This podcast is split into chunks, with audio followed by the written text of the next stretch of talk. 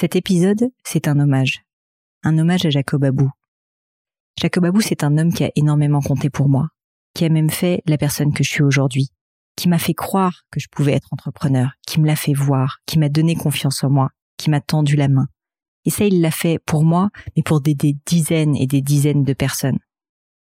Jacob Abou, c'est quelqu'un qui a fait que l'entrepreneuriat était vivant. Il l'a fait au travers d'HEC Entrepreneur, mais il l'a fait aussi tout simplement dans son quotidien, avec toutes les personnes qu'il croisait.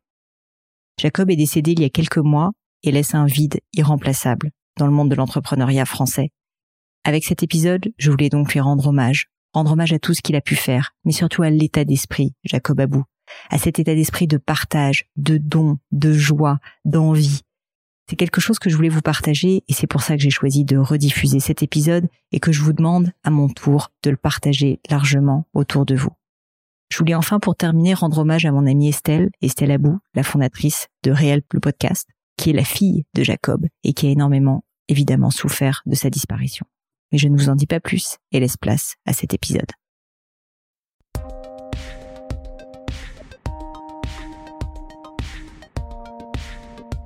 Hello à tous, ici Pauline Legnaud et bienvenue sur Le Gratin. Le Gratin, c'est un podcast où j'interviewe des hommes et des femmes extraordinaires pour parler de leur parcours. L'objectif est de partager avec vous les clés de leur succès, d'avoir des conseils concrets pour arriver à des principes réclipiables que vous allez pouvoir appliquer à vos propres projets. Aujourd'hui, c'est un épisode un peu particulier. J'ai choisi de vous rediffuser l'un des premiers épisodes du podcast. J'ai voulu vous rediffuser cet épisode car à l'époque, le gratin était beaucoup moins connu, beaucoup moins suivi aussi, et que cet épisode, cet homme surtout, n'a pas eu l'audience qu'il mérite. Cet épisode me tient particulièrement à cœur car mon invité est un homme que j'admire énormément, à la fois professionnellement humainement. J'ai eu la chance immense de l'avoir comme mentor, comme inspiration même, et encore aujourd'hui, quand je suis dans une situation difficile, il m'arrive fréquemment de me dire qu'est-ce que Jacob Abou ferait à ma place? Jacob Abou, c'est un homme d'affaires, mais un vrai, un de ceux comme on n'en fait plus, dans le genre qui a créé, acheté ou revendu 40 boîtes et qui à 75 ans est encore passionné par la création d'entreprises. Jacob, c'est un monument du monde de l'automobile en France. Il a créé le journal de l'automobile, a importé le concept du contrôle technique, a racheté et redressé l'équipementier automobile Fogg et j'en passe. Il a plus de 50 boîtes à son actif. Jacob, c'est le genre d'homme qui change votre vie. Il l'a fait pour moi. En fait, ça a été mon premier vrai mentor professionnel. Et c'est pour ça que je voulais absolument l'avoir sur le podcast, même s'il aime pas tellement parler en public. Je vous raconte en deux mots pour vous situer un petit peu le personnage de notre première rencontre. Je suis à l'époque à HEC, en dernière année, en majeur entrepreneur. Une majeure créée d'ailleurs par un monsieur qui s'appelle Robert Papin, dont on parle au début du podcast, comme ça vous saurez qui c'est. Et on avait été trois à avoir la chance d'être choisis pour travailler sur un projet que Jacob voulait monter. Le projet s'appelait Fixit et globalement c'était une boîte qui voulait faire de la réparation pour scooters, industrialiser un petit peu tout ça. On arrive au bureau de Jacob, il nous fait parler de nous pendant 30 minutes, nous explique le concept aussi de Fixit et nous fait repartir pour travailler sur le pitch. On a une heure il dit que la première chose quand on entreprend de toute façon, c'est de savoir vendre. Donc ça c'est dit. On file une heure, on brainstorm comme des dingues, on a carrément la pression, donc on est un peu comme en transe, et l'heure passe. Et franchement, on est plutôt content de nous à l'époque, je me rappelle, on fait notre pitch devant Jacob, et là, ça tombe. On n'a même pas le temps de finir. Il nous hurle dessus que c'est de la merde. Il nous dit, vous recommencez, et vous allez recommencer, tant que j'aurais pas envie d'investir dans ce projet. Ce projet et ce pitch, on l'a tellement travaillé tellement répété qu'à la fin on mangeait, on buvait, on dormait fixite. Jacob, en fait, c'est tout simplement la première personne qui m'a appris à ne pas juste bien faire ou être bon élève, mais à vraiment me dépasser pour faire quelque chose de réellement nouveau, quelque chose qui crée réellement de la valeur. Dans l'épisode, on parle de sa vision du monde de l'entrepreneuriat, un Far West où quasi tous les coups sont permis. Une phrase qu'il résume d'ailleurs assez bien en disant qu'un entrepreneur réfléchit en stratège mais agit en sauvage. Écoutez l'épisode en entier, je vous en prie. Il y a des perles jusqu'à la fin. Et pour tout vous dire, pendant l'enregistrement, j'avais même plus de place sur mon papier tellement j'ai pris de notes. Mais assez parlé maintenant, et je laisse place à ma conversation avec le grand Jacob Abou. Bonjour Jacob. Oui, le pompier, oui. Celui qui éteint les incendies. c'est ça. On, on est en train de dire avec Jacob là que l'entrepreneur et le chef d'entreprise, c'est celui qui éteint des feux tout le temps. Alors Jacob, je suis avec vous euh, aujourd'hui. Je suis vraiment très très contente d'être là chez vous euh, parce que euh, bah, vous êtes déjà une icône dans le monde de l'automobile, mais aussi parce qu'en fait on se connaît depuis un petit moment et que vous avez été en quelque sorte mon mentor quand j'étais HEC. J'en ai gardé un super souvenir. J'en ai parlé un peu dans l'intro pour les auditeurs, donc je vais pas revenir dessus. Mais en gros, j'ai appris une chose avec vous, c'est que vous étiez amoureux du monde de l'entreprise, du business, de l'entrepreneuriat, et vous avez une vision qui est complètement à vous de ce monde de l'entreprise. Et en fait, c'est pour ça que je voulais vous parler et vous interviewer dans le podcast et avoir cette conversation, tout simplement parce que cette soif d'entreprendre, cet amour en fait juste du business. Enfin, sincèrement, vous avez juste les yeux qui pétillent quand vous parlez un peu de votre business. D'où est-ce que ça vient? Est-ce que vous savez, est-ce qu'il y a un moment où, vous vous êtes dit, mais en fait, moi, c'est ça que je veux faire de ma vie, quoi? Non, c'est une vraie passion, c'est un sacerdoce, c'est appelez ça comme vous voulez. Un jour, j'ai avec euh, comment s'appelle-t-il, Robert Papin, on, avait abordé ce sujet et on était tous les deux d'accord que le mode salarial est en train de mourir et qu'il fallait réinventer un mode entrepreneurial. Et en fait, c'est plus un comportement hmm. euh, au quotidien et dans tous les domaines, dans sa vie privée, dans euh, je crois que la vision entrepreneuriale, c'est quelque chose qui permet de, de se projeter en permanence, hmm. ne pas rester. Euh, par exemple, aujourd'hui, j'ai 75 ans. Je dis la bonne santé, pourquoi faire? Pour s'amuser. bah oui, mais je préfère faire autre chose. Parce qu'au bout d'un moment, euh, et je continue d'entreprendre. On a créé trois sites internet. On, on, est en train de racheter une entreprise dans le déménagement. On continue à, à ouvrir des garde-meubles. Il est probable que je rachète cette concession automobile. Non, mais ça, je sais qu'on ne vous arrête jamais, Jacob. Ben Donc je continue, mais euh, mais c'est pas pour autant qu'on se trompe pas, hein, parce que la, la, vitesse à laquelle je vais fait que, comme je privilégie la vitesse à la quantité ou à la qualité, je préfère agir que de trop réfléchir. Je dis souvent un peu moins de tests et un peu plus de testicules. ça, c'est un bon truc. Même pour les filles, je pense que ça parle bah, pas mal. C'est pareil. Va falloir trouver la version féminine. Mais euh, bah, je voulais parler un petit peu quand même de votre enfance parce que finalement on la connaît pas très bien. Est-ce que vous pouvez me dire un petit peu comment c'était quand vous avez grandi euh, en deux mots euh, Qu'est-ce qui Parce que je m'intéresse toujours un peu au début en me disant bah c'est peut-être aussi le début du cheminement, c'est ça qui vous a amené à entreprendre, à devenir enfin cet entrepreneur qui a créé 40 boîtes. C'est un peu vrai. D'où est-ce que ça vient et, c'était comment euh, votre enfance? Alors, très tumultueux. Euh, Maroc, Algérie, Israël, Israël, Algérie, Algérie, la France. La France, euh, on est parti en bateau, un peu avec les bateaux du style Exodus à l'époque, qui nous ont emmenés en Israël. Et là, contrairement à ce qu'on pensait, c'était bien de partir, mais le, ce qui nous attendait était beaucoup plus dur que ce que l'on pensait. Et mon père n'a pas supporté. Moi, j'avais 5-6 ans. Et quand on est revenu, ben, on s'est, s'est retrouvé à l'assistance publique. Ah oui. Euh, en France? En France, qui est une institution merveilleuse, il faut, il faut le reconnaître. On n'est pas toujours chez des gens bien. Hmm. Les enfants qui sont placés sont pas toujours dans les bons endroits. Ouais. Moi, j'ai eu un petit peu à m'en plaindre, mais euh, très vite, j'entendais autour de moi, si j'avais de l'argent, je ferais ci. Si j'avais de l'argent, je ferais ça. Si j'avais de l'argent, je ferais ci. Alors j'ai dit, l'argent, ça doit être important. C'est bien. Il en faut un peu. Quand on n'en a pas, en général, on y bah, pense. Quand on a faim, moi, il m'est arrivé souvent d'avoir faim. Mais je me suis retrouvé dans des situations où j'ai vu des gens formidables. Parce que comme je dis toujours, c'est dans la fragilité qu'on trouve ses amis. Et à l'époque, du coup, vous pouviez compter sur quelques personnes. J'ai rencontré, alors on peut parler des mesquineries, mais les, les, les gens qu'on rencontre dans ces moments-là euh, sont parfois bien meilleurs que que ce que l'on on a tendance à critiquer tout, mais même quand on était, même dans cette époque-là, j'avais des grands moments de bonheur. Et c'est pas vrai de penser que parce qu'on a faim ou, ou parce qu'on est pauvre, qu'on n'est mm. pas heureux. C'est pas vrai. Mm. On peut trouver. Euh... Donc voilà. Alors à partir de 13-14 ans, il a quand même fallu se démerder parce qu'il n'y avait pas d'argent. Ben, enfin, peu importe. Mais c'est des, des situations qu'on voit maintenant partout. Non, mais je trouve ça génial parce qu'il y a beaucoup, beaucoup de gens aujourd'hui qui essayent de voir la vie comme un chemin euh, tout tracé où on se dit, OK, euh, je vais faire les études, je vais faire le bon truc, je vais être bon élève. Et vous, déjà, tout de suite, vous dites le mot, euh, faut se démerder. Ben, on n'apprend pas toujours à se démerder. Vous, vous êtes démerdé dès l'âge de 14 ans, quoi. C'est. Ah ben, j'ai commencé à gagner de l'argent très très tôt, très très tôt, avec des, des peut-être des méthodes. je dis toujours aux gens que j'ai gagné beaucoup d'argent à l'armée. Ça peut paraître surprenant. Qu'est-ce que vous avez fait à l'armée? Alors là, on, va pas parler de ça. D'accord. on va éviter de parler de Des choses qui resteront entre nous.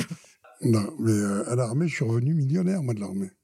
Je vais vous raconter une petite anecdote d'une des premières boîtes qui m'a qui m'a apporté beaucoup beaucoup de choses. Je peux même vous dire le nom, ça me gêne mm. pas. Elle s'appelle Ofka. Un jour, j'ai un monsieur qui s'appelait Monsieur de Gravelaine. Enfin, il se faisait appeler Monsieur de Gravelaine, et il se prenait pour un noble.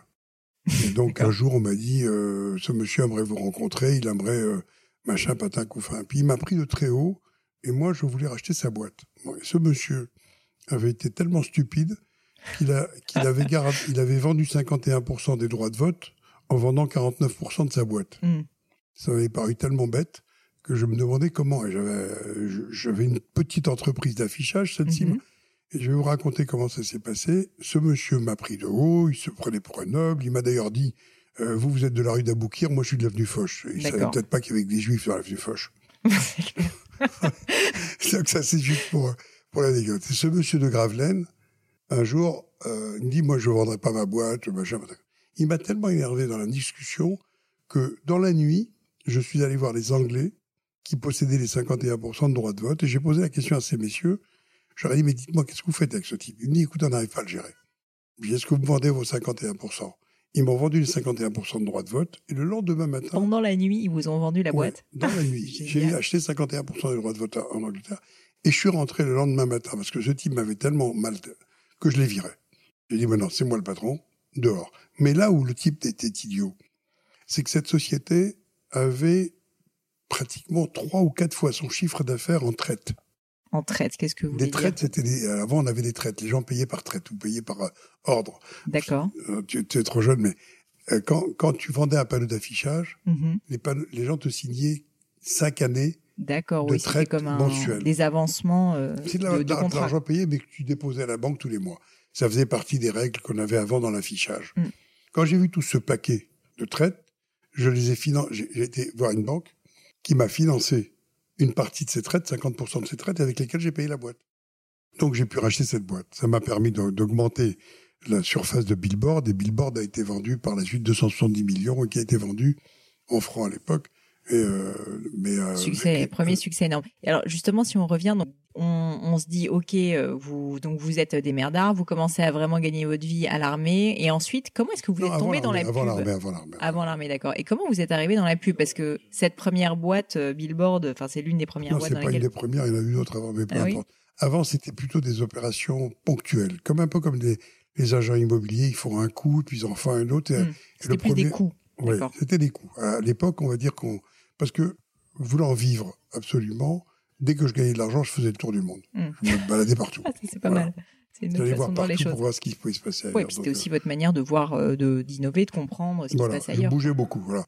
Si vous êtes locomotive et pas wagon, non. C'est sûr, euh, c'est sûr. Les locomotives, locomotive. c'est quand même bien quand il y a des wagons derrière et que les clients sont dans les wagons. Parce que sinon, Et alors, juste pour revenir sur Billboard, qu'est-ce qui vous a, comment vous avez eu l'idée de créer une boîte dans le, donc pour en parler en deux mots, c'est l'affichage, hein. Vous étiez un peu le concurrent de JC Deco, si j'ai bien début, compris. ah bah, j'ai j'ai très bien connu Jean-Claude Decaux. Au début, l'affichage, j'ai eu cette idée en tombant sur un texte de loi qui était le code des débits de boissons. D'accord. Et le code des débits de boissons, alors que la France avait une interdiction de faire de la publicité des alcools du groupe 3 et 5, les alcools blancs, les cognacs, les whisky étaient interdits à la publicité. D'accord. Et un jour, je suis tombé sur le code des débits de boissons, il y avait marqué l'affichage Est autorisé. est pour- autorisé dans les débits de boissons. Mais sous-entendu l'affichage des prix. D'accord. Et là encore, une façon un peu tordue de ma part de me défendre, c'est que j'ai, comme je m'étais naturellement, j'ai commencé à poser des panneaux d'affichage dans les bistrots, j'en ai posé jusqu'à 30 000, et donc on a posé des affiches partout, et à un moment donné, la loi voulait nous arrêter, parce que ça devenait un vrai média publicitaire sur les vitrines et partout. Quand la loi voulait nous arrêter, ils nous ont dit, mais l'affichage, ça voulait dire l'affichage des prix. Alors, pour essayer de me débrouiller, parce que j'allais au Quai de Gèvres à peu près, le Quai de Gèvres me convoquait environ tous les deux mois. Donc le quai de Gèvres, c'est euh, c'est le l'endroit l'endroit où on doit rendre compte de quand on fait quand on quelque fait chose. parfois des C'est un peu ce qui est aujourd'hui une, une autre institution sur le, la concurrence déloyale, etc. Ouais.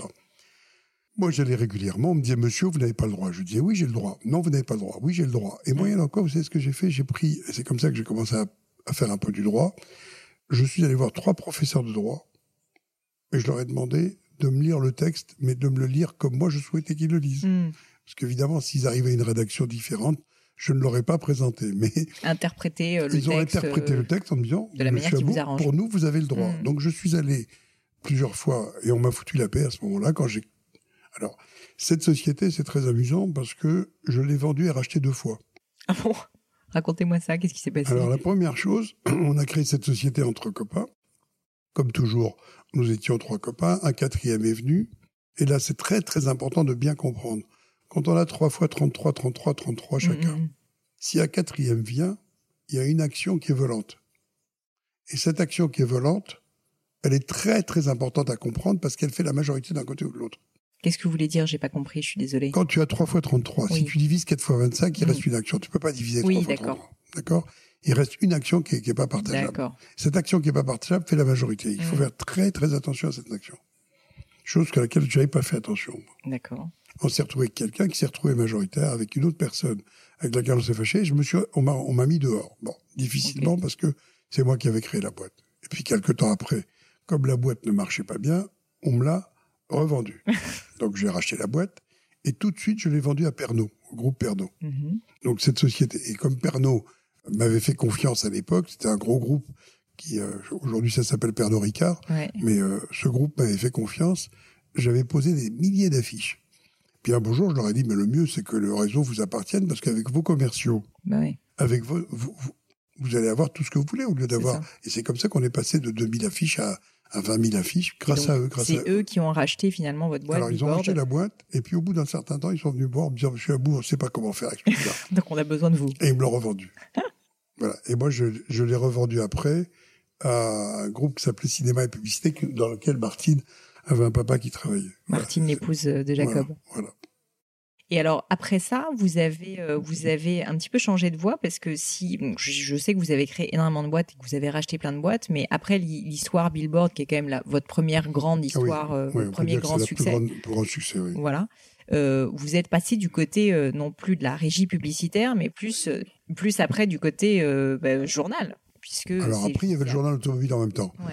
Mais euh, il n'y avait pas que ça, il y avait, le- il y avait d'autres affaires. Il y avait le dé- déménagement. Oui, vous avez fait plein de choses en même temps. Les déménageurs bretons, enfin bon. Billboard est né de trois idées. La première, j'ai dit, quels sont les endroits où les gens sont prêts à dépenser beaucoup d'argent Mhm. pour faire de la publicité? Tout de suite, j'ai trouvé les parcs d'exposition. D'accord. Parce que dans les parcs d'exposition, souvent se dessine la stratégie des entreprises, du prêt-à-porter, l'automobile, Vous voulez dire les, les parcs d'exposition type le parc de Villepinte et compagnie? Villepinte, Versailles, Ouais. Lyon, Marseille. Et j'ai pris la concession parce que personne n'y avait Il y pensé. avait, à l'époque, il n'y avait pas de panneaux de publicité euh, dans ces, dans ces Non, lieux. j'étais un des premiers à initier les panneaux. Après, il y a eu le périphérique qui m'a rapporté énormément d'argent, puisque les panneaux, vous voyez, sont Deco qui les a. Ouais. Mais c'était à moi avant. Donc, tous les panneaux qu'on a sur le périphérique, c'était moi qui les ai Mais ça, comment ça se passe, Jacob? Il y avait des panneaux déjà à l'époque ou c'est vous qui les avez fait monter? Non, au début, devez aller voir la au début, mairie, grâce à un monsieur qui, euh, qui m'a fait confiance, qui s'appelle Monsieur Paufilet. Je tiens à citer son nom parce que c'est un, un type exceptionnel qui était d'une honnêteté, d'une scrupulosité formidable. Quand je suis venu voir pour dire je veux mettre des panneaux dans le porte Mm. de Versailles, il a commencé par rire. Il m'a dit, euh, il dit, à quoi ça va Pourquoi servir Euh, On est là pour faire des salons. Et puis un jour, il m'a quand même dit, ah, par occupation au sol, qui nous rapporte le plus d'argent, c'est vous. Parce que je leur versais des sommes colossales Ouais. avec la publicité. Bah, Avec le monde qu'il y avait en même temps, ça fait sens. Le monde et la puissance d'achat. Mm, mm. Parce que Oui, quand quelqu'un, quand un boutiquier vient acheter pour des vêtements de prêt-à-porter, ou quand un type vient acheter ses meubles, ou quand il vient, il décide pour toute une stratégie. Ouais, c'est sûr. Donc c'est pas que le grand public, c'est aussi du B2B. Oui, et le bien sûr. B2B, personne n'avait compris que la pub à ce moment-là. Moi, je vendais un panneau, à l'époque, je crois 20 fois le prix de Deco. Oui, parce que c'était du B2B. Donc, Parce que c'était du B2B. Et alors le problème, c'est que un, un salon partait, un autre arrivait. Donc il fallait travailler jour et nuit. Mm. On était en permanence. On est arrivé, on avait quatre panneaux ou cinq panneaux au début quand on a commencé juste pour prouver que ça fonctionnait. Et on a terminé, je me rappelle, à la porte de Versailles avec 1300 panneaux Incroyable. Juste euh, à la dans, porte les, de Versailles. hein. dans les notes, Après, il y avait B2B, c'est B2B juste en, en petites notes, c'est donc euh, business to business, c'est-à-dire quand on vend à des professionnels, alors que B2C, c'est quand on vend à des Moi, j'ai consommateurs. toujours pensé que le B2B était plus intéressant en stratégie que le B2C. Oui, bah c'est vrai que souvent on dit que c'est euh, des, des secteurs sur lesquels il y a plus de récurrence et puis il y a tout simplement plus d'argent aussi parce que c'est des gros montants en général. Moi, quand je convainc un boutiquier d'acheter euh, Mm, des, des slips éminence, il va l'acheter pour deux ans ou trois ans. Ouais, quand ça. je convainc, Alors que, convainc ouais, une personne d'acheter un slip éminence, Ouais. c'est pas la même chose. De, de la même façon, alors, on a eu les la porte de Versailles et les parcs d'exposition. Ensuite, tous les parcs de Lyon, Marseille, Bordeaux, on est allé partout.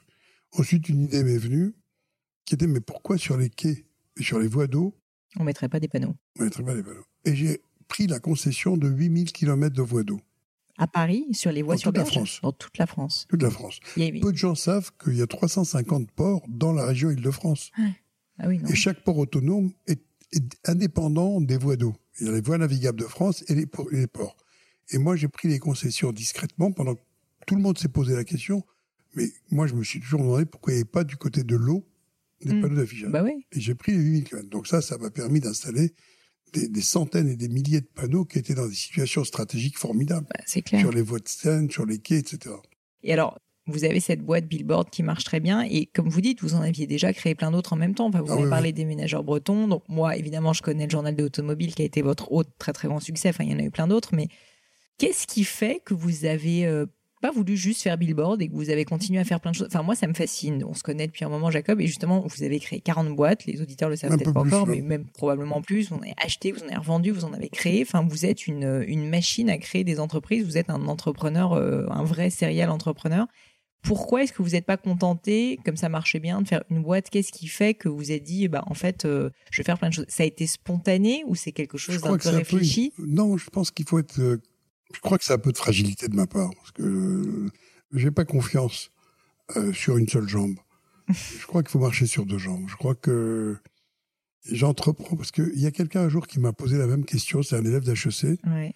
Il m'a dit, Monsieur Abou, comment vous savez que c'est une bonne affaire? Je dis, je sais pas. Quand je vois une affaire, je saute dessus. Il me dit, oui, mais comment vous savez que c'est une bonne affaire? Je dis, je sais pas. Je saute tout le temps. Voilà. Ouais, mais bon, vous avez, vous l'air d'avoir quand même un petit instinct parce qu'il y en a beaucoup. Oui, il y a un instinct, que, bien que sûr. derrière, toujours vous un instinct. bien a- il y a exécuté. aussi mais... ce qui nous fait plaisir. Ouais. Par exemple, dans l'automobile, euh, depuis de longues années, euh, j'achète des voitures par instinct, Mm. dont je sais pertinemment qu'elles vont, elles- qu'elles vont valoir beaucoup, beaucoup plus cher plus tard. Hmm. Mais encore une fois, à la base, c'est effectivement, c'est, euh, je Mais- saute tout le temps. C'est intéressant ce que vous dites parce qu'en fait, on pourrait penser que vous êtes quelqu'un euh, qui fait les choses par euh, spontanéité, de façon un peu irréfléchie, Ah mais en fait, au final, Non, euh, non. ce que vous dites, c'est que vous êtes en train de d'essayer de faire en sorte de diversifier un peu vos risques Absolument. avec Mhm. avec plein d'activités dans plein de domaines différents. En fait, c'est presque plus ça. Les affaires qui nous arrivent, c'est ce que j'arrête pas d'expliquer, c'est des affaires qui doivent nous nourrir d'abord. Mm, mm, Moi, je regarde le bas de la colonne, je regarde pas quelle affaire. Mm. Il faut naturellement que l'affaire me plaise. Bien sûr, il faut que les gens me plaisent. Bien sûr, il faut que j'ai envie d'y être. Mais la vérité, c'est que Oui, il faut qu'à un moment donné, ça rapporte de l'argent parce que c'est censé vous Mais faire quand je- quand j'ouvre mon frigo, je veux qu'il soit plein. J'ai pas d'autres soucis. Ça, c'est le petit garçon qui est à l'assistance publique qui. Quelqu'un m'a dit un jour, quand je descendais, c'est vrai, devant la Martine, je- tous les jours, je descends, je regarde le frigo s'il est plein. C'est un truc qui m'est resté, euh, Mm. voilà. Et puis ça fait partie des- de la vie, quoi. C'est comme ça. Ouais. Ça, non, mais c'est, enfin, c'est ça qui vous pousse aussi, quoi, et qui vous pousse toujours en avant. Alors moi, un jour, j'ai raconté quelque chose qui m'a marqué, mais je suis pas sûr que ce soit euh, que ça, parce que ça justifie pas cette frénésie et pourquoi je continue. Bon, juste, ça vous amuse, non, quand même, on le sent un peu aussi. Ou Vous pensez que c'est vraiment uniquement je, par. crois que, euh, je crois que j'aime bien les, les- j'aime bien les nouveaux défis. Ouais. J'aime bien les défis de choses que je ne connais pas. Oui, je crois que ça, c'est quelque chose qui m'amuse beaucoup. Vous avez peur de vous ennuyer, sinon, peut-être aussi? Eh ben, j'ai dit aussi une phrase comme ça un jour à Martine qui l'a beaucoup euh, perturbé, c'était que je préférais les ennuis à l'ennui. C'est pas mal. Je l'aime beaucoup, celle-là. Voilà. Ouais. Donc non, non, je, Et c'était quoi? Je suis, je suis désolée, je vous ai coupé votre anecdote euh, par rapport au frigo, je crois. un jour, je me rappelle de cette histoire, j'avais été dans un magasin avec ma, ma mère, je devais avoir 15 ans ou 14 ans, ou je sais pas quel âge, enfin j'étais tout jeune, et je l'ai vu, euh, le caddie était plein de choses que de choses nécessaires. Et à un moment donné, je la voyais euh, un peu hésiter, et elle était obligée de ramener quelque chose parce qu'elle n'avait pas Mm. l'argent pour le payer. Et cette histoire m'a marqué. Vous avez euh, plus, plus pas envie de ça, quoi. Ni pour vous, ni pour vos enfants, on comprend. Et si on revient donc sur cette, euh, cette on parlait de cet amour un peu de d'avoir créé plein de boîtes en même temps. Donc vous avez fait Billboard. Moi, l'un des sujets dont je voulais parler, c'est quand même le journal de l'auto, qui est euh, juste un monument dans le monde de l'automobile. La passion de la voiture, de l'automobile, c'est quelque chose que vous aviez ou c'est arrivé complètement par hasard? Écoutez, on va vous dire la vérité, c'est que Vous n'aimez pas les voitures. J'ai pas pas volé, mais j'ai emprunté une voiture parce que je voulais rouler avec une voiture. J'avais 16-17 ans et je me souviens que j'avais roulé avec cette voiture et que ça m'avait marqué. C'était une DR3, une Triumph à l'époque. Et euh, pourquoi je l'ai empruntée, j'en sais rien. J'avais envie de rouler dedans. Et euh, après, j'ai aimé la, la voiture et je me suis un peu planté parce que je suis rentré dans- une école de mécanique ajustage Mhm. en pensant que ça m'apprendrait la mécanique automobile et la mécanique d'aviation. Ouais. Mais pas du tout. Et euh, les professeurs qui avaient dans cette école, dont je suis devenu administrateur maintenant, qui s'appelle l'ORT, D'accord. cette école, le type me disait toujours, le professeur disait, je vois pas pourquoi je vous apprends ce métier parce que je sais que vous le ferez pas. Effectivement, il avait raison. Il avait raison. Personne ne faisait ce métier, on est parti faire autre chose. Tous les élèves sont partis faire autre chose. C'est une école qui, euh, l'ORT, est une école qui est une organisation de reconstruction au travail, mais qui est une école juive.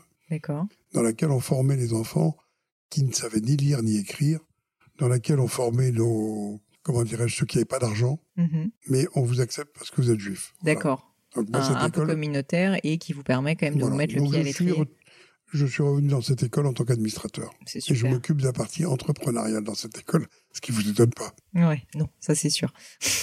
Mais quand vous dites trois ou quatre entreprises, j'en ai eu plus de 20 en même temps. À cette époque-là, déjà, vous en aviez plus de 20 en même temps? Ah oui, j'en avais plus de 20 en même temps. Et ouais. alors, bah, du coup, ça m'intéresse. C'était une des questions que je voulais vous poser. C'est comment vous, vous avez fait pour vous organiser J'imagine que vous n'étiez pas forcément euh, opérationnel sur tout en même temps. Mais est-ce qu'il y a... euh, Enfin, avoir 20 en même... Entre... Moi, j'en ai une déjà, j'ai du mal à la gérer.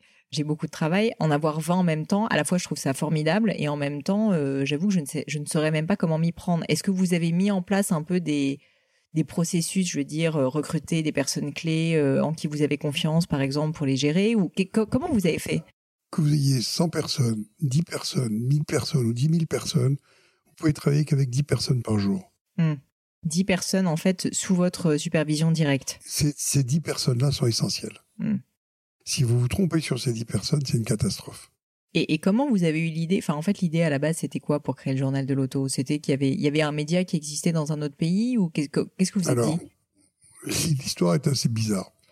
J'ai voulu créer un journal sur le marketing qui s'appelait, qui était le concurrent de stratégie. D'accord. Parce que je vous raconterai un jour euh, pourquoi stratégie me, je voulais créer son concurrent et j'ai dit mais quel est le concurrent de stratégie? On m'a dit c'est un journal américain qui s'appelle Ad Edge, D'accord. Advertising Edge. Je le mettrai le dans plus les grand journal notes. du monde en publicité, en stratégie, en marketing. Moi, je ne parlais pas un mot de français. D'ailleurs, Martine m'avait réservé un billet d'avion. Un mot d'anglais, pardon. Je parlais pas un mot d'anglais. Et encore maintenant, je parle pas très bien. et euh, je me suis retrouvé dans un avion direction Chicago. Parce que, en fait, quand j'ai vu ce journal, j'ai envoyé une lettre que quelqu'un m'a, rédigée en disant j'aimerais faire ce journal en France. Et euh, le type me dit bah venez nous voir. Donc je Mhm. me retrouve à Chicago. Je ne savais pas que le lac Michigan c'était aussi important que ça Ah ouais, parce que j'ai vu des paquebots et je me suis dit c'est pas possible. Je, me, je suis devant la mer, c'est pas un lac et j'ai pas compris qu'il y avait des lacs. Bon donc j'ai- engueulé ma femme parce que je lui ai dit tu t'es trompé. On suis- n'est pas au bon endroit là. je suis descendu en bas dans la l'hôtel, j'ai demandé où j'étais. Ils m'ont dit, mais vous êtes à l'hôtel? Mais, mais quelle ville? Ni Chicago. Je dis, bon, je suis remonté. Et quand je suis allé traiter avec ces gens, ils m'ont dit, monsieur Abou, on ne veut pas faire immédiatement euh, ce journal-là parce qu'il y a trois titres identiques qui vont se lancer en France. Ah oui. Donc ils m'ont dit, c'est pas la peine parce qu'on va être en quatrième, ça sert à rien. Attendons Mhm. de voir ce qu'ils font. Puis dans la discussion, j'ai vu qu'il y avait chez eux un journal qui s'appelle Automotive News. Mhm. Ouais, qui est très connu. Voilà. Et Automotive News, j'ai dit, mais moi, euh, et donc on s'est associés. D'accord. C'est comme ça en fait que vous avez commencé le journal de l'auto. Voilà. Et alors, donc du coup, vous lancez le journal de l'auto. D'après ce que je comprends, en fait, c'était pas forcément pour gagner beaucoup d'argent que vous l'avez fait, c'était plus une carte de visite aussi pour euh, travailler de façon plus générale dans le secteur de Ouais. l'automobile. Donc, vous pouvez me parler un peu des autres boîtes sur lesquelles vous avez travaillé. Enfin, il y a eu, on en a parlé, donc les déménageurs bretons.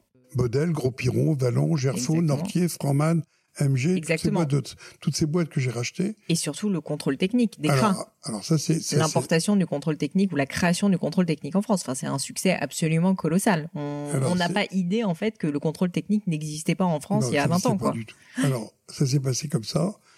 Un jour, euh, deux Allemands sont venus voir le journal automobile pour demander euh, quelles étaient les entreprises susceptibles de créer le contrôle technique en France. Mm. Ils sont venus me voir pour me demander de leur présenter les entreprises susceptibles de le faire. Alors j'ai trouvé les APAV, j'ai trouvé... Et très rapidement, euh, les APAV ont montré un intérêt et on s'est retrouvé à Genève.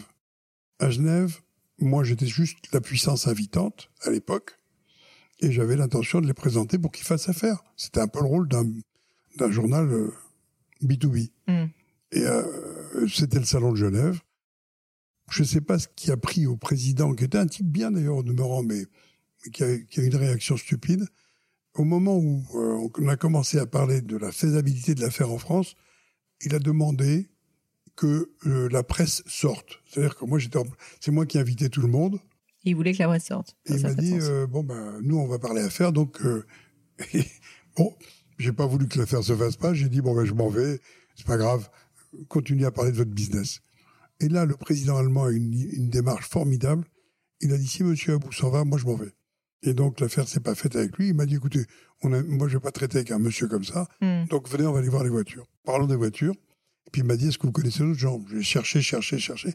Puis au bout d'un moment, il me dit mais pourquoi vous le faites pas vous? Et alors, il me semble qu'il y a une histoire, mais c'est peut-être euh, peut-être que je me trompe, euh, de législation en fait, et que tout, tout le succès Ah. aussi du contrôle technique, c'est qu'en fait, et ça c'est quelque chose qui est euh, souvent des opportunités assez géniales quand on les trouve, qu'il y avait à l'époque donc pas d'obligation légale de faire le contrôle technique, et bah il y a un moment où c'est un c'est tomber. Alors vous avez Est-ce que vous pouvez me parler de ça? Vous avez raison. Moment donné, On se tutoie, texte- Jacob, normalement. hein. Enfin, on se tutoie normalement. Oui, d'accord, tu as raison, pardon. Et euh, il y avait un, un monsieur qui avait tout pouvoir en France, qui s'appelait Bernard Gauvin. Ce monsieur, j'ai été le voir parce que je voulais que le décret sorte. Et le décret loi dépendait de quatre ministères. Le ministère du Transport, le ministère de la Sécurité routière, le ministère de... enfin, il y avait l'industrie, il y avait euh, la, de, la chancellerie. Enfin, il y avait donc une commission interministérielle était impossible à réunir. Hmm. Et à chaque fois qu'on a réussi à réunir cette commission interministérielle, il y avait un- quelqu'un du gouvernement qui était viré ou, ou quelqu'un qui changeait. Donc on était parti pour... Un jour, un monsieur qui s'appelle Bernard Gauvin, qui était le patron de la sécurité en France, il me pose une question toute bête. Et ça, c'est une des choses qui a fait le tournant du contrôle technique. Il me dit, mais dites-moi, monsieur, vous voulez créer le contrôle technique, pourquoi faire? Et je le regarde, je dis, pour prendre du fric. ça l'a tellement. Et lui, il m'a dit, alors pour une fois, il y en a un qui me raconte pas de conneries, donc vous, vous allez réussir. Parce que vous n'êtes pas là pour sauver des vies, etc. Donc il m'a dit, tous les autres viennent me raconter euh, qu'ils veulent sauver le Christ et compagnie. Donc il m'a dit, puisque vous me dites la vérité, on va le faire. Et on a commencé à rédiger les textes. Et ça a mis combien de temps, sorti. ça, entre le moment Oh où vous avez commencé à bosser dessus et le moment Alors, où c'est il faut sorti? savoir qu'on a perdu de l'argent pendant quatre ans. Ouais. Et là, je dois, remercier, je dois remercier les Allemands parce que ils n'ont jamais voulu sacrifier la qualité. Mhm. Parce qu'en général, quand on est en difficulté dans une entreprise. On cherche à faire des économies de tous les côtés sûr. en sacrifiant la qualité. Mhm. Eux ont préféré qu'on maintienne les équipes d'ingénieurs, les équipes techniques, ce qui a été un peu compliqué, puisque moi-même, j'avais pas à l'époque suffisamment d'argent, mais ils Mhm. ont été euh, extraordinaires. Ils ont financé. Après, j'ai réussi à trouver tout un tas d'actionnaires, la Générale des Eaux, Mhm. la GMF, la Deutsche Bank. J'ai trouvé plein d'actionnaires, mais euh, pratiquement, pour vous dire la vérité, je me suis retrouvé avec 51% sans avoir mis d'argent. C'est pas mal, ça. Ça, c'est Jacob Abou style. À l'époque, j'avais 51% et j'avais pas mis un rond. Et puis, euh, bon, pour des raisons XY. Bon, après, vous étiez opérationnel, donc quand même, vous créiez de la. Enfin, vous, c'est vous qui avez tout monté, c'est vous qui avez été chercher le décret. Enfin, vous avez pas. ah oui. Vous les Et méritiez, j'ai quoi. même fait mieux. J'ai créé un journal du contrôle technique pour obliger le, le gouvernement à prendre des décrets sur le contrôle technique. Et j'ai créé ce journal. Mais alors, moi, c'est ça que j'adore et dont il faut qu'on parle. Vous me parliez avant qu'on commence l'interview de, euh, en fait, euh, aller chercher sa chance, aller la créer, et en fait que le monde du business, bah, c'est un western et que c'est pas juste être gentil. Là, vous êtes en train de me dire que c'est, enfin, vous êtes allé chercher votre décret avec les dents, quoi. Vous l'avez pas attendu, ah, mais vous l'avez euh, créé en fait ah, ce décret. Je l'ai écrit. Vous l'avez vous l'avez écrit. Et alors, cette vision, moi, j'aimerais bien qu'on l'aborde. Vous m'avez raconté une petite histoire tout à l'heure. Vous m'avez parlé d'une tour d'amiante. Est-ce que vous pouvez me raconter cette histoire? Parce que je, je trouve qu'elle est très parlante et je trouve que le message derrière, surtout, est, est hyper clé et très fort. Alors, on avait une société qui était installée à ce qu'on appelait la tour Colgate, pour dire le nom. euh, la tour Colgate, c'était l'endroit où il y avait le personnage de Colgate en C'est où? C'est à la défense, ça publicité à la défense. Mhm. mais dans la partie de Courbevoie de la Défense. On appelle la. Défense, qui était aussi à, aux alentours. On occupait, je crois, euh, 4000 mètres carrés ou 5000 mètres carrés de ce qu'on appelle de développement, enfin, tout, ce qui était l'imagerie de synthèse, Mm. tout ce qui était l'imagerie. VDM, c'était la post-production, C'était donc l'entreprise VDM qui était de la post-production de Voilà. films. dont j'avais ce genre de choses. 51%. D'accord. Encore une des 40 entreprises de Jacob Abou Voilà, de l'époque. VDM, c'était la post-production. Parce que j'ai, j'ai, euh, dans, dans, j'avais rien à faire là-dedans. hein. Pour des raisons XY, je me suis retrouvé à la tête de cette boîte. D'accord. et VDM était installé là. Un d'un seul coup, un groupe qui s'appelle le groupe Orion a racheté la tour euh, Colgate, cette fameuse Mhm. tour en question, qui était bourrée d'amiante. Ouais, ça, c'est embêtant. Euh, donc, euh, quand ils ont voulu désosser la, viande, la, la tour, on pouvait pas continuer à travailler, nous, en dessous, et les laisser faire de la- du désamiantage. Ouais. Ils étaient bloqués. Donc, à un moment donné, ils nous ont proposé de partir. Mhm. Dans la proposition de partir, c'était tellement ridicule, et je vais d'ailleurs donner un, un mode de calcul pour que ceux qui m'entendent Comprenne. comprennent comment on doit calculer en cas de, de, de- de délocalisation d'une entreprise, comment on doit calculer le... Nous, nous payons naturellement, comme on était en sous-sol et en partie en rez-de-chaussée, on payait très peu cher. Oui. Mais on avait quand même 400 000 mètres carrés, on Bah travaillait très gros. bien. On avait tiré quand même quelques centaines de milliers de kilomètres de câbles pour arriver à créer tout, réparer. Donc ça coûtait relativement cher de, de déménager une boîte comme ça. Mm. Quand ils nous ont proposé 400 000 balles ou 500 000 balles, ça me paraissait tellement ridicule que j'ai refusé de tirer. Mm. tirer- Quand j'ai fait mon calcul de ce qu'ils auraient dû nous payer, je suis parti de la façon suivante. J'aurais dit voilà, un, je vais perdre pas mal de monde qui vont, dé- qui vont me Ouais, demander des, licenciements, etc. Deux, le prix que je paye de loyer ici, si je veux trouver un autre endroit, il faut que vous compensiez la différence de prix sur 9 ans. À cause du bail. clair, si je payais 100 ici, et si je dois payer 300, ça veut dire que le mètre carré me coûte 200 de plus, que je multiplie par 4000 mètres carrés, que je multiplie par 9 ans. À cause du bail 369. Exactement. D'accord. Ce qui, naturellement, va donner la somme de, à l'époque, de 12 millions. Oui. Et quand ils m'ont dit, on est de 400 000 à 12 Oui, millions. ils ont un petit peu de- rigolé. Voilà. Donc, donc ça devenait ridicule. Et à un moment donné, quand ils ont compris qu'ils ne pourraient pas me déloger, et euh, que chaque fois qu'ils ont voulu nous déloger, euh, on a fait des manifestations partout, euh, devant la mairie. Non, mais euh, c'est ça, en fait, qu'il faut que vous me racontiez. C'est que, enfin, en gros, ils ont essayé de vous, ils ont essayé de vous mettre dehors, quoi. ils vous ont proposé de l'argent et vous Ouais. vouliez pas vous laisser faire, tout simplement. Pas du tout. Bah, comment vous avez fait? Surtout pas. Surtout pas. Pour- Pourquoi faut pas se laisser faire dans la vie? C'est notre question. Bah parce que euh, pff, les gens qui ont de l'argent pensent que d'abord ils sont intelligents, ce qui est une connerie. Parce qu'il faut plus souvent écouter ce qui est dit et pas qui le dit. Hmm. Et donc, quand les gens sont puissants par euh, leur fric, on a tendance à, à être un peu nous-mêmes diminués dans nos raisonnements.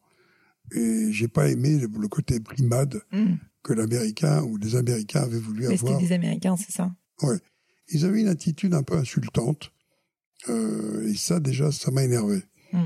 Et donc, j'ai dit, vous allez payer ce, ce comportement. Et je m'étais dit dans, la- dans ma tête que de toute façon, euh, Vous alliez pas les laisser faire. alors ça a duré deux ans pendant lesquels on, a eu des arbitres, on a eu des banques, on a eu des tas de gens qui ont voulu nous. Et à un moment donné, j'ai fait une offre de racheter la tour. Puisqu'ils étaient coincés, Mm. qu'ils avaient payé la tour 13 millions, j'ai dit, écoutez, vous me devez 12 millions, la tour vaut 13 millions, cassez-vous. et puis voilà, j'achète la tour et puis je trouverai moi un moyen de financer.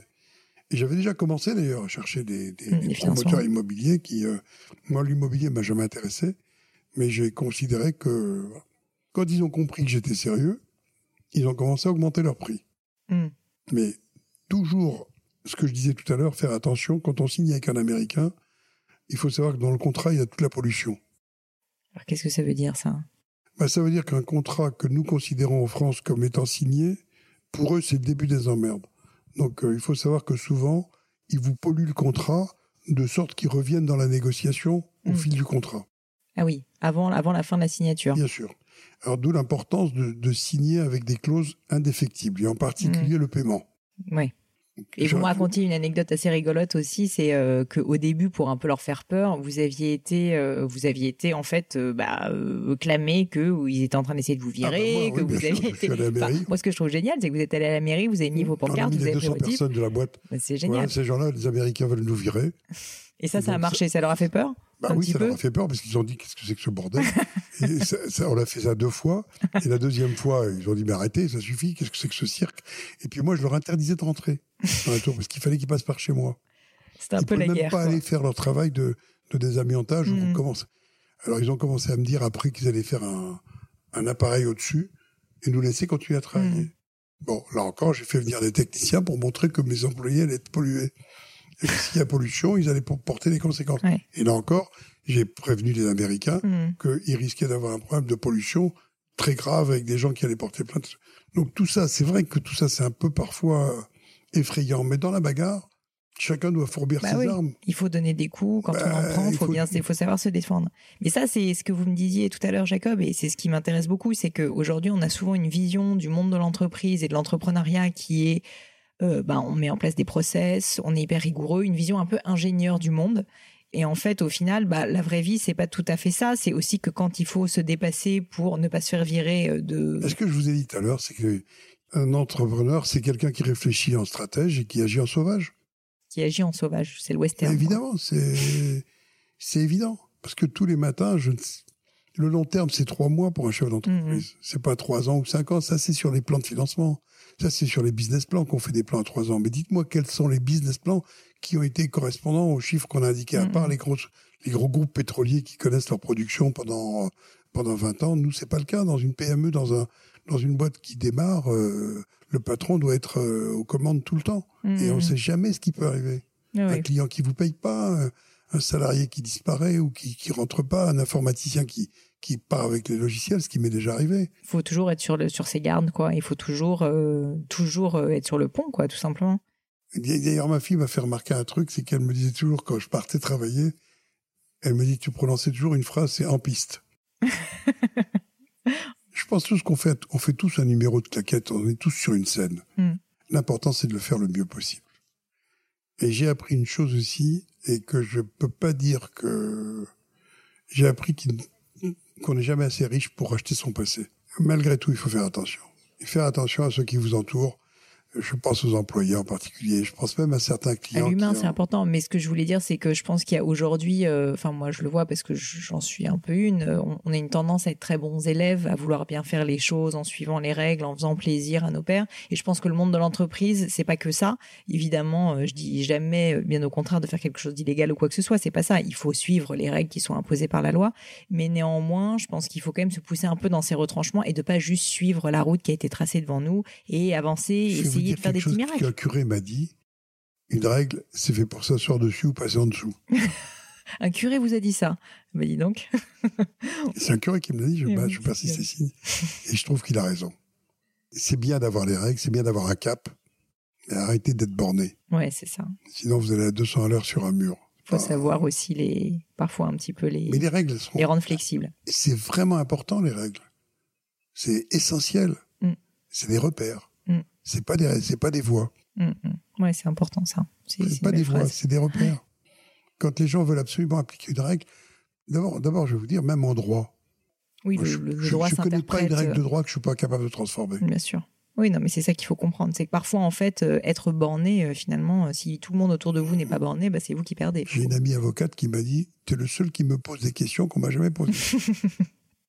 faut savoir poser des oui, questions, Mais parce que n'acceptez pas les, les choses toutes faites, c'est pas telles, possible. ça. telles qu'elles sont. Bah, c'est ça, être entrepreneur, en fait. hein. C'est remettre non. en cause en permanence les choses et trouver les opportunités là où les autres les voient pas. Comment est-ce que vous arrivez à... Enfin, vous disiez tout à l'heure, vous aimez les défis, mais d'où ça... Enfin, comment est-ce que vous vous auto-défiez en permanence? Parce que finalement, quand même, Jacob, maintenant, vous avez bien gagné votre vie, vous avez une belle famille.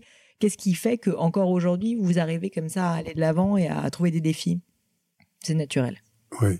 Je crois que j'essaie, j'essaierai de l'expliquer que j'y arriverai pas. Donc, si, euh, j'en ai besoin. J'en ai besoin.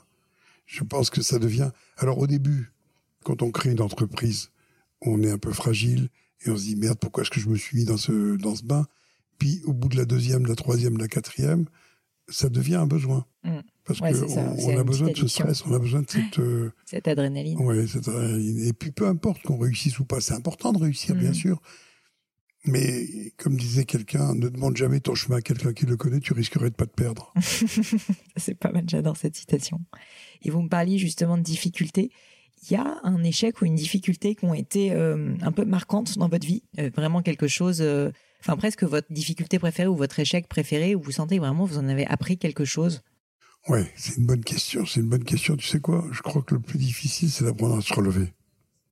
Et moi, je pense qu'à l'école, on ne devrait pas apprendre aux gens comment gagner, mais comment se relever. Mm. Et euh, ouais, j'ai eu des difficultés, souvent parce que j'ai pas été compris, que j'ai pas su passer le message, Mm. que j'ai cru que les gens qui me vendaient euh, la, la société pouvaient pas être malhonnêtes. Mhm. C'était un grand groupe de presse qui m'a vendu euh, une partie de leur presse. C'était pas ce que vous pensiez? Non, c'était pas honnête parce que j'étais tout jeune à l'époque et j'avais commencé à créer mon groupe. Bon, voilà. Donc euh, j'ai eu perdu beaucoup d'argent. Et vous en avez tiré quelque chose comme enseignement? Ça vous a appris à plus faire confiance, peut-être? Non, non, non, non, je continuerai à faire confiance toute ma vie. Ah, non, non, non, non, non. Celui qui commence à se méfier, c'est c'est pas un bon truc. Il faut faire confiance, tant pis si vous vous trompez neuf fois. La dixième paye largement les neuf fois. J'ai absolument pas envie de, re- de mettre en doute les gens que je vais rencontrer demain. Mhm. Pas du tout, au contraire. Non, non, au contraire, c'est plutôt l'inverse qui est passé. Mais par contre, tu vois, si tu devais euh, te poser des questions à chaque fois que quelqu'un...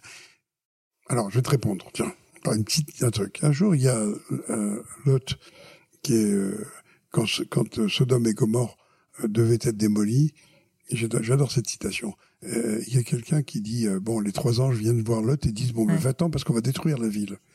Et l'autre dit, mais non, s'il y a 40 justes, s'il y a 20 justes, il y a, enfin, tout, tout le monde connaît l'histoire. Puis il va prêcher pendant longtemps dans la ville et dit, mais arrêtez, arrêtez de vous conduire mal, Dieu va punir, bah, bah, bah, arrêtez de vous conduire mal. Et à un moment donné, il y a un petit garçon qui suit Lot et qui dit, mais Lot, tu vois bien qu'ils ne changeront jamais. Hmm. Puisque ça fait 40 jours que tu... Ils ne changeront pas. Lot dit, je sais qu'ils ne changeront pas. Mais il dit alors, pourquoi tu continues à prêcher? Pour pas que eux me changent. Tu comprends? Moi, l'entrepreneuriat, c'est dans cet esprit-là. Je sais qu'il y a des échecs. Bien sûr, j'ai eu des échecs. Je suis pas content de ce qui s'est passé avec Fox. Je suis pas content de ce qui s'est passé avec euh, euh, ces journaux-là. Je suis pas mhm. content de ce qui s'est passé dans pas mal d'entreprises, mais ça fait partie de la vie, quoi. Mais ça fait partie de l'entreprise. Qu'est-ce que ça peut faire? Est-ce que, comme disait Mandela, euh, moi j'ai toujours gagné. Quand j'ai pas gagné, j'ai appris. Ouais. C'est Mandela qui dit ça. Bon, et eh ben voilà, une entreprise, c'est ça. Il faut, il faut accepter l'échec, parce que si on n'accepte pas l'échec, oui, bah on fait plus rien après. Parce que vous en aurez toujours, en tout cas? Et au risque correspond le profit. Si vous si vous voulez pas, ben n'y allez pas. Mais moi, je dis toujours aux gens, tu y vas et puis voilà quoi. après, tu verras. Mais euh, mais souvent, souvent dans une entreprise, on part avec une idée, on termine avec une autre idée. Et on arrive à faire des choses plus belles encore que celles qui étaient prévues au début. Oui, essayer de tout prévoir à l'avance, c'est pas non plus une. Ah, surtout pas, surtout pas ils ont réussi parce qu'ils savaient pas que c'était impossible. Mm, mm. Encore une belle citation, j'adore. Et euh, vous avez évoqué tout à l'heure un autre sujet qui était euh, il faut s'entourer de 10 personnes avec lesquelles on travaille tout le temps. 10 personnes clés. Que vous ayez 5000 personnes, ce qui m'est arrivé, que vous ayez 2000 personnes, que vous ayez 500 personnes, 10 personnes, mm. les 10 personnes avec lesquelles vous êtes tous les jours, parce qu'une heure par jour avec une personne, oui, ça fait 10 ans dans la journée. C'est limite. C'est borderline. Hmm. Déjà 10 personnes, c'est beaucoup. Ouais, c'est beaucoup. Déjà si vous avez 7 ou 8 avec lesquels vous travaillez sérieusement sur le sujet, tout le reste cool. Mais alors justement, qu'est-ce que vous cherchez? Comment vous sélectionnez les Comment vous avez sélectionné les collaborateurs avec lesquels vous avez travaillé? C'était quoi? C'était la compétence technique sur un sujet? C'était euh, la vision business? C'était euh, la rigueur? J'en sais rien. La confiance? Je pense en particulier à deux trois personnes. Il y en a une. Je peux citer son nom, mais bon, qui était là uniquement pour me rassurer sur le côté moral de ce que je faisais. Parce que quand on va très vite, hmm. on n'a pas le temps de voir la justice. C'est pas vrai. Quand on décide très très très très vite, on est parfois très injuste. Et on ne s'en rend même pas compte. C'est ça hmm. qui est grave. Hmm. On a tendance à regarder les chiffres et on regarde plus les gens. Donc ça, c'est très grave.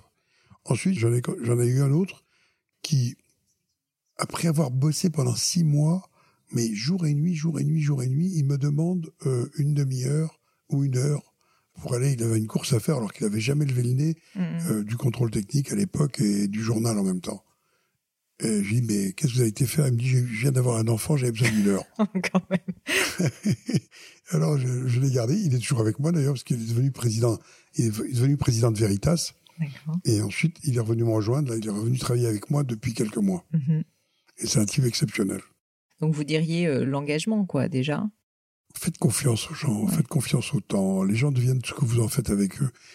quelqu'un ne devient que ce que vous... Euh, vous ne trouverez que ce, que ce que vous apportez chez quelqu'un. Moi, quand j'embauche quelqu'un, là, par exemple, en ce moment, j'ai un chauffeur que j'ai transformé mm. en chef d'entreprise. C'était un simple chauffeur. Et il devient chef d'entreprise et il sera meilleur que beaucoup d'autres. Mm, mm, et j'ai pas besoin qu'il ait de formation d'école ou pas. Ouais, bien sûr. Euh, moi, je pense que la relation qu'on a avec les uns et les autres est plus forte. Le lien qu'on crée est plus fort que la valeur. La personne, elle devient forte si vous l'aidez. Bien sûr. Ou si elle vous aide, parce que c'est un, un échange. Je crois pas à ces CV euh, où on voit les types qui ont tout fait. Moi, vous cherchez quelqu'un qui a de l'énergie, qui en veut, qui veut apprendre. C'est ça Qui prend ça. Qui, qui, qui, voilà, qui dit, voilà, voilà, il faut que je le matin. Parce qu'en fait, finalement, vous recrutez des entrepreneurs aussi. Vous recrutez pas Mais des... moi, je leur colle tout de suite le virus. Hmm. Parce que je veux qu'ils soient entrepreneurs, même intrapreneurs. Je leur colle le virus. Et euh, pour terminer, j'ai encore quelques petites questions, mais euh, cette fois euh, justement sur ce dont on a commencé à parler, c'est-à-dire votre carrière entre guillemets d'enseignant. Je sais que vous donnez des cours à HEC, donc moi j'en ai bénéficié, et surtout en fait vous coachez via HEC Entrepreneur des élèves Ça m'intéresse beaucoup de savoir un peu si vous avez des, des constats, parce qu'il y a beaucoup, je pense, de futurs chefs d'entreprise ou de jeunes qui veulent se lancer, qui écoutent ce podcast. Est-ce qu'il y a des erreurs récurrentes que vous remarquez chez les jeunes qui se lancent? Quand vous bossez avec eux sur un projet au début, quelles sont les erreurs typiques qu'ils vont faire? Ils réfléchissent souvent avec l'argent qu'ils ont dans la poche et pas avec leur tête. Qu'est-ce que ça veut dire, ça? Mais Ça veut dire que souvent, ils se limitent. Parce qu'ils disent, ça, c'est pas pour moi, sans le savoir. Mm. Mais ils, ils disent pas, moi, j'ai une tête qui est faite et je trouverai l'argent après. Mm.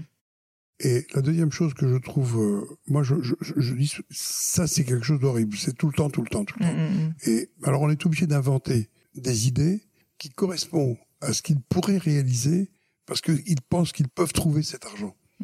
Alors, on, on- quand on, on conçoit une entreprise, pour que l'enseignement soit bon, on essaie de faire en sorte que la faisabilité de la boîte soit à la portée de l'élève. Alors que c'est pas comme ça qu'il faut faire. ouais, il faut juste avoir la meilleure idée possible et la meilleure exactement. opportunité. La deuxième chose, Il se nivelle vers le bas, quoi. la deuxième chose que je constate, oui, ça se nivelle. Enfin, il, il se limite. Je constate que quand on a donné des cours à des élèves à partir d'entreprises réalisables en sortant de l'école, ils écoutent mieux Mm. que si on leur parle de quelque chose qui, alors ils seront capables de, de réfléchir euh, comme des légionnaires de l'entreprise, mais pas comme leur propre entreprise. Mm. Alors tu vois l'erreur qu'ils font aussi, c'est que on confond l'intelligence et la, le nombre de diplômes que quelqu'un a. Mm. Et pour moi, le savoir, ça veut pas dire que c'est de l'intelligence, c'est pas l'entrepreneur. Quelqu'un qui a appris plein de choses. Il fait Mhm. que répéter ce qu'il a appris. Ouais, ouais. Oui, oui. C'est apprendre à poser les bonnes questions, c'est apprendre à challenger l'ordre établi, que- comme vous disiez. C'est Voilà. ça être entrepreneur. De la même façon, on a souvent confondu la mémoire et l'intelligence. Mm, Je suis d'accord avec vous. Et les gens sont capables de, de dans, dans une réunion, dans un truc, de réciter plein de trucs Mm. brillants, exceptionnels.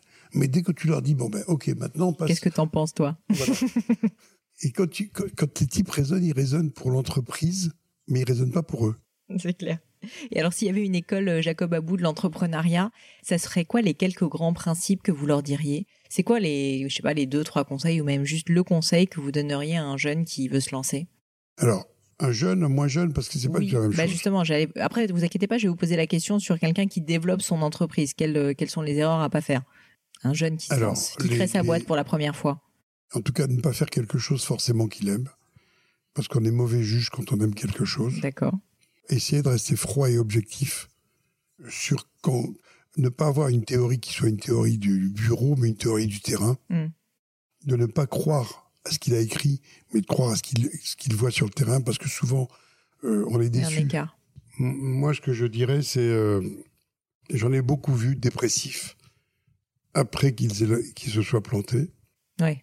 J'en ai vu beaucoup qui sont partis faire le tour du monde euh, en prétextant je ne sais trop quoi, parce qu'ils se sont plus ou moins retrouvés. Parce qu'on parle souvent des gens qui ont, qui ont du succès. Moi, j'aimerais bien qu'on parle de temps en temps des gens qui n'en ont pas eu. Mm. Et quand je dis toujours que je les ai récupérés euh, dans des situations, j'en ai embauché beaucoup d'ailleurs, qui, sont, qui ont travaillé dans mes boîtes et qui sont repartis à la guerre. Mais euh, en vérité, je dirais, peu importe que ça marche ou pas. Nom de Dieu, allez-y. allez-y, surtout n'hésitez pas, n'attendez pas. de- Il y a papa qui disait, plongez, vous apprendrez à nager, mais Ouais, c'est la ça. vérité. Mais surtout pas...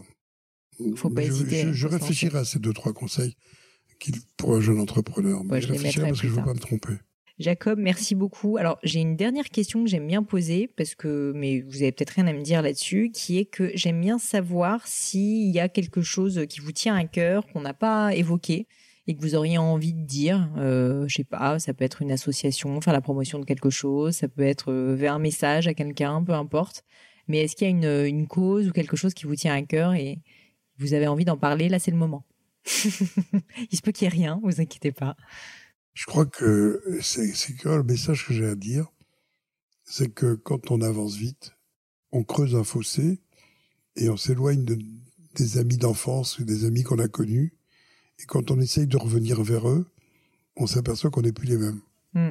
Et quelque part, aujourd'hui, au bout de la route, on se rend compte que peut-être ces gens-là sont importants, qu'il aurait mieux valu Mm, pas les oublier en chemin. Bon, bah, les personnes euh, concernées se, se sentiront. Euh, c'est la visées. famille, les amis. Ouais. euh, Mais c'est sûr, c'est pas facile. Quand on trace sa route et qu'on a ses défis, en fait, on est tellement focus dessus que Mais c'est toi aussi, difficile. regarde, quand Mais je sais, mais moi, je- boîte, tu t'es éloigné de tout le monde. Mais euh, bon, alors moi j'ai la chance de travailler avec mon mari, donc au moins euh, je le vois beaucoup, je vois mon beau-frère. C'est vrai qu'il y a, je pense, une euh, le- l'entrepreneur se s'isole un petit peu quand il est vraiment focalisé. Il faut faire attention à ça. Moi, je dis que pour un homme, c'est une maîtresse et pour une femme, c'est un, amant, la, la boîte. Parce que, C'est vrai. non je Ouais, c'est vrai. vrai, mais quand tu regardes, parce que là, t'as pas d'enfants, si tu avais trois ou quatre enfants, Mm. tu verrais que tu t'éloignerais d'eux, tu le regretterais, parce que moi, Mm. le temps que j'ai pas perdu avec mes enfants, aujourd'hui, je le ressens. Ouais, mais bon, vous compensez maintenant un petit peu quand même. Ça compense pas, oui, on essaye, mais ça compense pas matériellement. Mm. On compense pas avec le matériel, c'est pas vrai. Non. Apprendre à perdre du temps avec ses amis ou avec ses enfants, c'est pas quelque chose de nul. Mais je pense pas que ça soit vraiment une perte de temps en plus. C'est dit comme ça. Bon, bah, Jacob, merci mille fois en tout cas pour tout le temps que vous m'avez consacré. C'était passionnant, sincèrement. Je, je pense J'ai l'impression que. j'ai dit beaucoup de conneries. ouais. Non. Si Jacob, il y a des personnes qui veulent vous contacter d'une manière ou d'une autre, est-ce que c'est possible ou vous préférez éviter? Si c'est un entrepreneur, toujours. Ouais. Et dans ce cas, qu'est-ce qu'on fait? Il passe par toi. et Il passe par moi. Donc vous me contactez sur Crème de la Crème. Vous avez euh, mon contact soit à Pelenio sur Twitter, sur Instagram. Sinon, vous pouvez me contacter aussi sur le blog. Donc c'est euh, podcast-du6 crème de la crème.com et je filtrerai et j'enverrai à Jacob euh, les, euh, les entrepreneurs qui, euh, veulent lui poser ces questions. Merci beaucoup Jacob. À Merci à vous. Hello à nouveau. Et quelques dernières petites choses avant de vous quitter. Comme d'habitude, si vous cherchez les notes de l'épisode, avec toutes les références, que ce soit les outils, les livres cités, c'est simple, allez directement sur le descriptif du podcast sur l'appli de votre choix. Aussi, si vous souhaitez me contacter pour me poser des questions, me proposer de nouveaux invités peut-être, ou juste me faire un feedback, n'hésitez pas. Euh, J'adore ça, les feedbacks. Donc foncez directement sur Twitter ou Instagram sous le pseudo Pelenio, arrobase P-L-A-I-G-N-E-A-U. J'essaye de répondre quand on me parle, donc n'hésitez pas. Et comme à chaque fois, vraiment mille merci d'avoir écouté jusqu'ici. N'oubliez pas, si le podcast vous plaît, que vous appréciez tout ce travail, euh, le plus simple pour m'aider, c'est tout simplement de mettre euh, bah, soit un petit mot doux, soit une note 5 étoiles sur iTunes ou de partager sur vos réseaux sociaux aussi. Ça donne le moral, ça m'aide énormément à faire connaître le, le podcast, donc n'hésitez pas. Voilà, merci à tous et je vous dis à très vite pour un nouvel épisode.